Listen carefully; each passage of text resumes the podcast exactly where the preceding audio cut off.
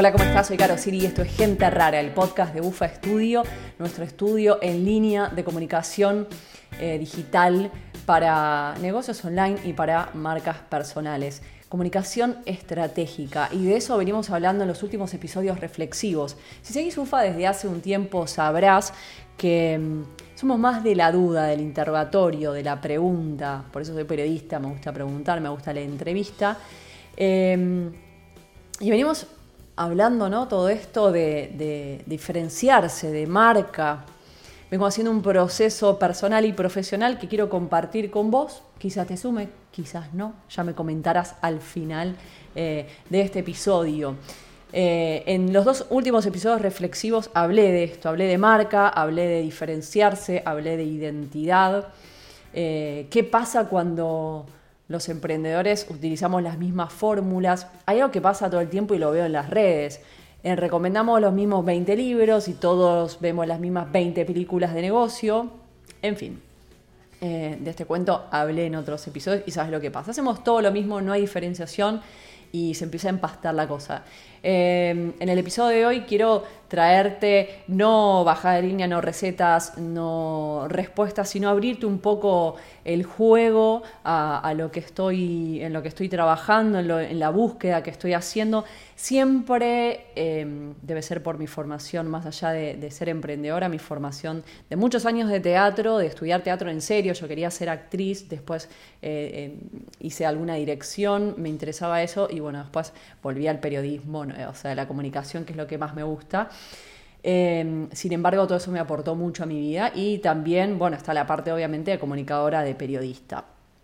Entonces siempre tengo igual una relación con, el arte y con la cultura y lo utilizo como inspiración, utilizo ese material para hacer algo distinto.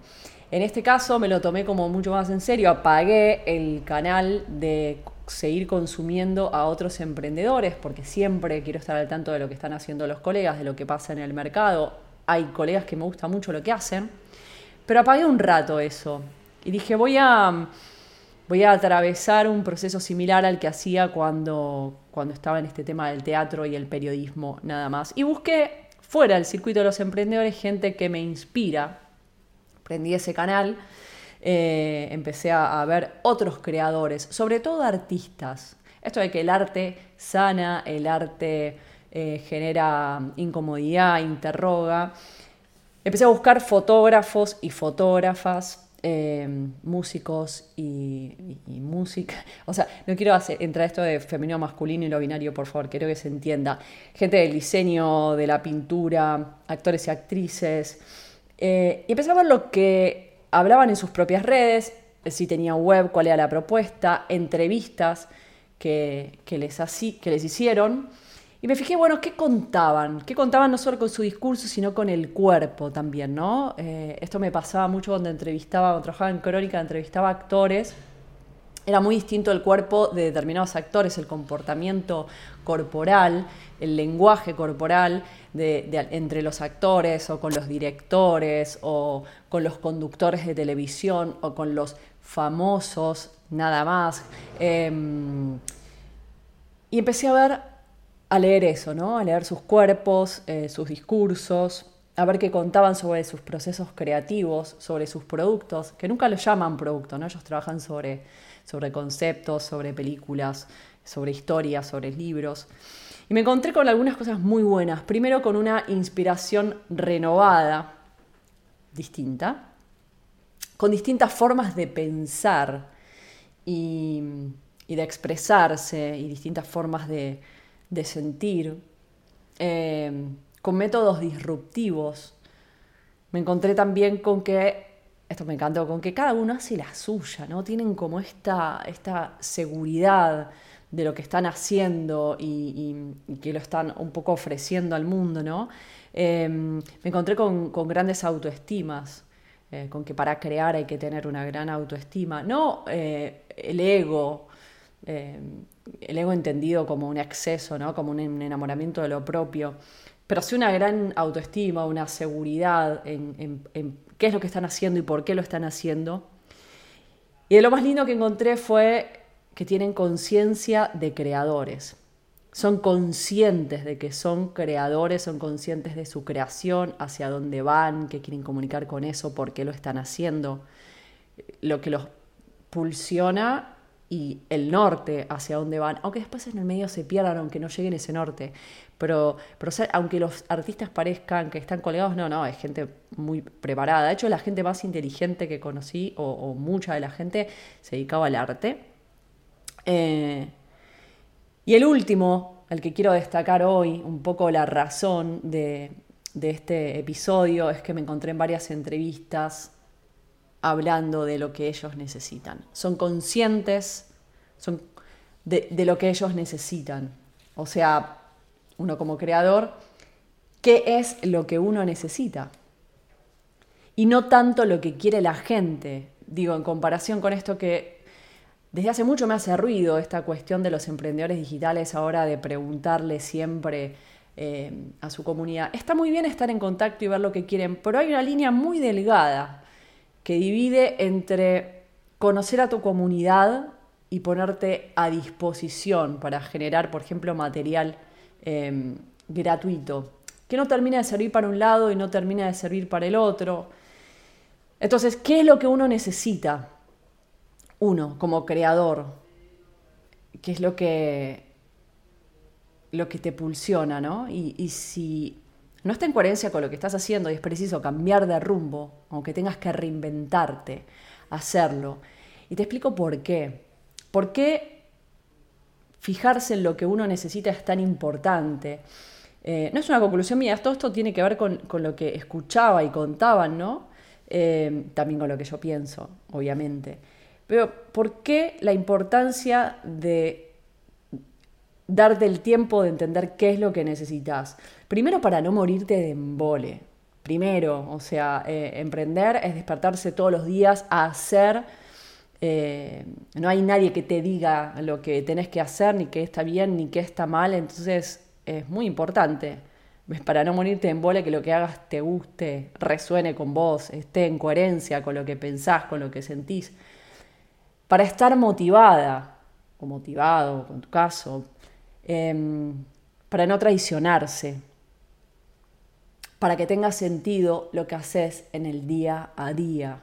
Eh, un poco lo que decía antes, ¿no? Para no morirte en bola y para darle sentido a tu vida como emprendedor, y no, porque si no, vas a una oficina y te pones en piloto automático, cobras un dinero y se terminó. Por eso estoy no estoy nunca de acuerdo con esto de eh, trabajar por el dinero. El dinero no es un fin en sí mismo, sino algo que te permite seguir haciendo, eh, qué es lo que pasa con los artistas, ¿no? Es, es el hacer. Para mantener un norte y una coherencia también es importante ver qué es lo que estás necesitando vos y no tanto lo que quiere la gente. ¿Por qué? Esto es algo que pienso y, y me lo confirmaron con las mismas palabras, porque la gente no sabe lo que quiere. Cuando digo la gente, yo me pongo del lado de, los dos lados. Estoy como creadora y estoy como consumidora para otras marcas. La gente no quiere nada, además gente, o sea, uno no está esperando el gran producto de la otra marca, nadie está esperando tu producto ni tu servicio. La gente no quiere nada, entonces, ¿por qué eh, estar tan pendiente de la gente? Pensaba situaciones locas, bizarras. Imaginemos si Lennon viviera en esta época y tuviera, tuviera redes y al momento de escribir, eh, tiene la pulsión de escribir Imagine y mm, hace una encuesta, ¿no? En, como se hacía, o se sigue haciendo en, en Facebook, y pone, eh, estoy escribiendo un tema, no sé qué les parece, si hablar de, gente viviendo en paz, no sé si, contarles o hablar en, la, canción sobre mm, un desayuno en bolas que, tengo, que tuve con Yoko, o, las ripideces que estoy teniendo con Paul. Em, imaginemos un Pablo Picasso preguntando antes de hacer el Guernica qué tal y diciendo, mira, Pablo no va a entrar, o sea, es un cuadro enorme, nos parece que no da, tiene muchas cosas, es confuso. No, pero sí, en el, en el Reina Sofía va a entrar bien. Eh, Alfonsina Storni preguntando sobre su, su poesía y la comunidad diciéndole, capaz que es medio bajón lo que estás contando. Eh, Diane Arbus, no sé si la conocen, una fotógrafa, tremenda fotógrafa, preguntando a la comunidad y capaz que alguien le, podría haber dicho, eh, no sé, tus personajes son un toque oscuro, son un poco border, no sé si van a dar. Imagínate esto con cualquiera que te guste, em, con los Rolling, los Doors, Baglietto, acá tengo una lista, puse solo cantantes, pero podría haber sido con cualquier tipo de artista, Fito, Charlie, Alana Varela, el polaco Goyeneche, Serrat, Sabina, em, Steven Spielberg, cualquier tipo de artista que te guste, eh, pintores, lo que sea, Gaudí, no hacen o no hicieron lo que la gente quería no sé si zafaron por las redes o si hubieran sucumbido a esto, pero no creo. Eh, hay artistas contemporáneos si no le preguntan a la gente qué quiere. Hacen lo que ellos eh, sienten, lo que ellos necesitan, lo que ellos piensan, lo que ellos quieren, eh, lo que desean, lo que están transitando. Y eso que crean lo proponen al mercado, lo muestran, lo abren, lo ofrenden, no sé, lo ofrendan. Y la gente que resuena con eso, entonces esa es su comunidad. Em, hay casos paradigmáticos de esto que estoy diciendo. No es que tampoco se me ocurrió a mí, ni es solo una observación, hay casos posta, digo, de Henry Ford hay una frase famosa que dice, si le hubiera preguntado a las personas qué querían, no, hubieran, no, eh, no me hubieran dicho que caballos más rápidos. Eh, Steve Jobs, cuando le preguntaban esto de hacer estudio de mercado, no estaba de acuerdo. Decía, muchas veces la gente no sabe lo que quiere hasta que se lo enseñas. Él decía, jamás la gente va a decirme que necesita ni, lo, ni todo lo que tiene y lo que puede hacer con un iPad porque no existía. Pero voy a traer a alguien más cercano que Henry Ford y Steve Jobs. Eh, Coco Cherela, que es em, diseñador, es activista gráfico y es docente en universidades públicas privadas y cárceles, y que si todos los planetas se alinean va a estar en gente rara, porque además de ser un tipo súper coherente, em, es una gran cabeza, es un gran creador, artista, y puso en sus redes, queridos alumnos, nunca laburen por la nota ni por el aplauso de los colegas, trabajen fuerte en ustedes, hasta sentirse orgullosos de lo que hacen. Cuando llega ese día, las balas rebotan. No tengo mucho que aportar a esto. Estoy convencida de que la falta de identidad tiene que ver en que los emprendedores hacen este proceso al revés. Primero se fijan qué funciona, qué le funciona al otro, qué da dinero, qué da plata, en vez de fijarse qué quiero. ¿Qué es la, ¿Cuál es la pulsión? ¿Qué es lo que me moviliza a emprender?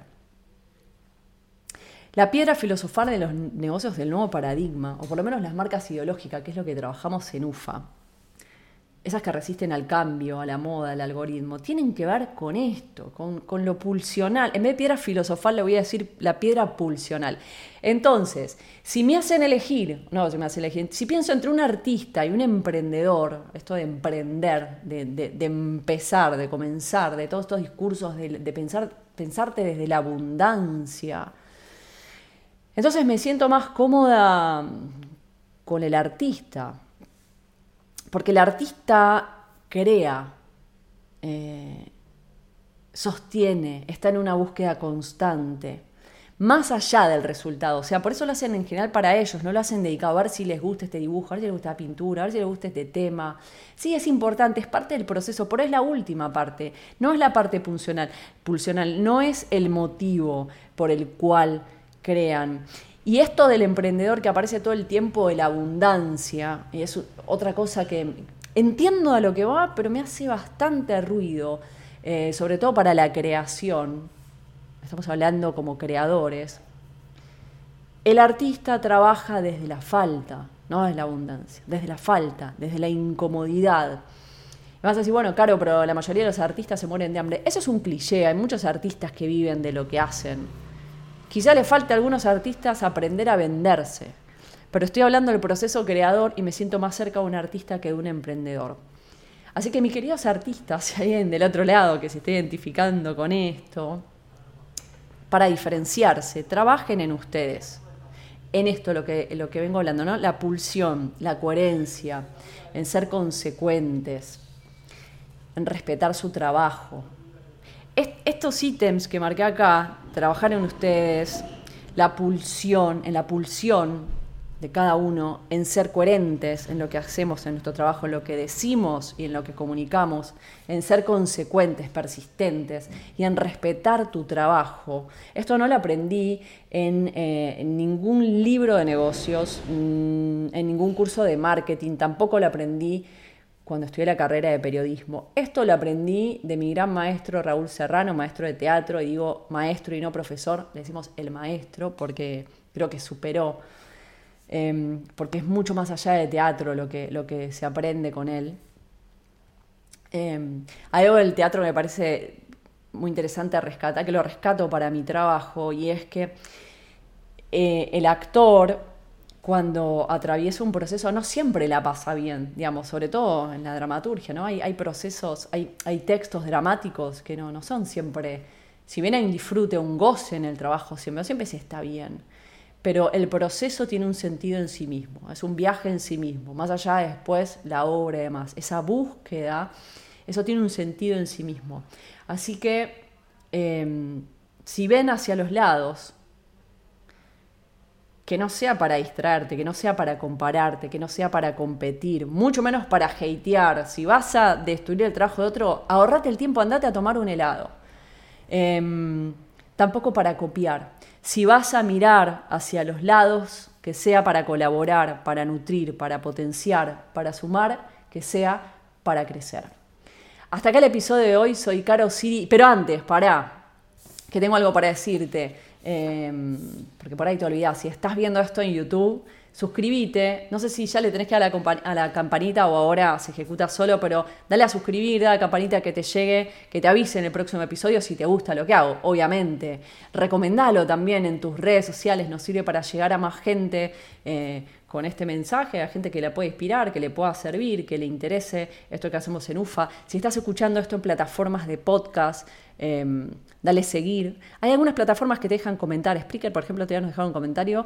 Te dejan comentar también, así que se puede comentar, comentalo. Si lo estás escuchando o viendo desde nuestra plataforma ufaestudio.com, también podés comentar. Me interesa saber qué pensás. ¿Estás de acuerdo con esto que digo? ¿Te plantea nuevas inquietudes?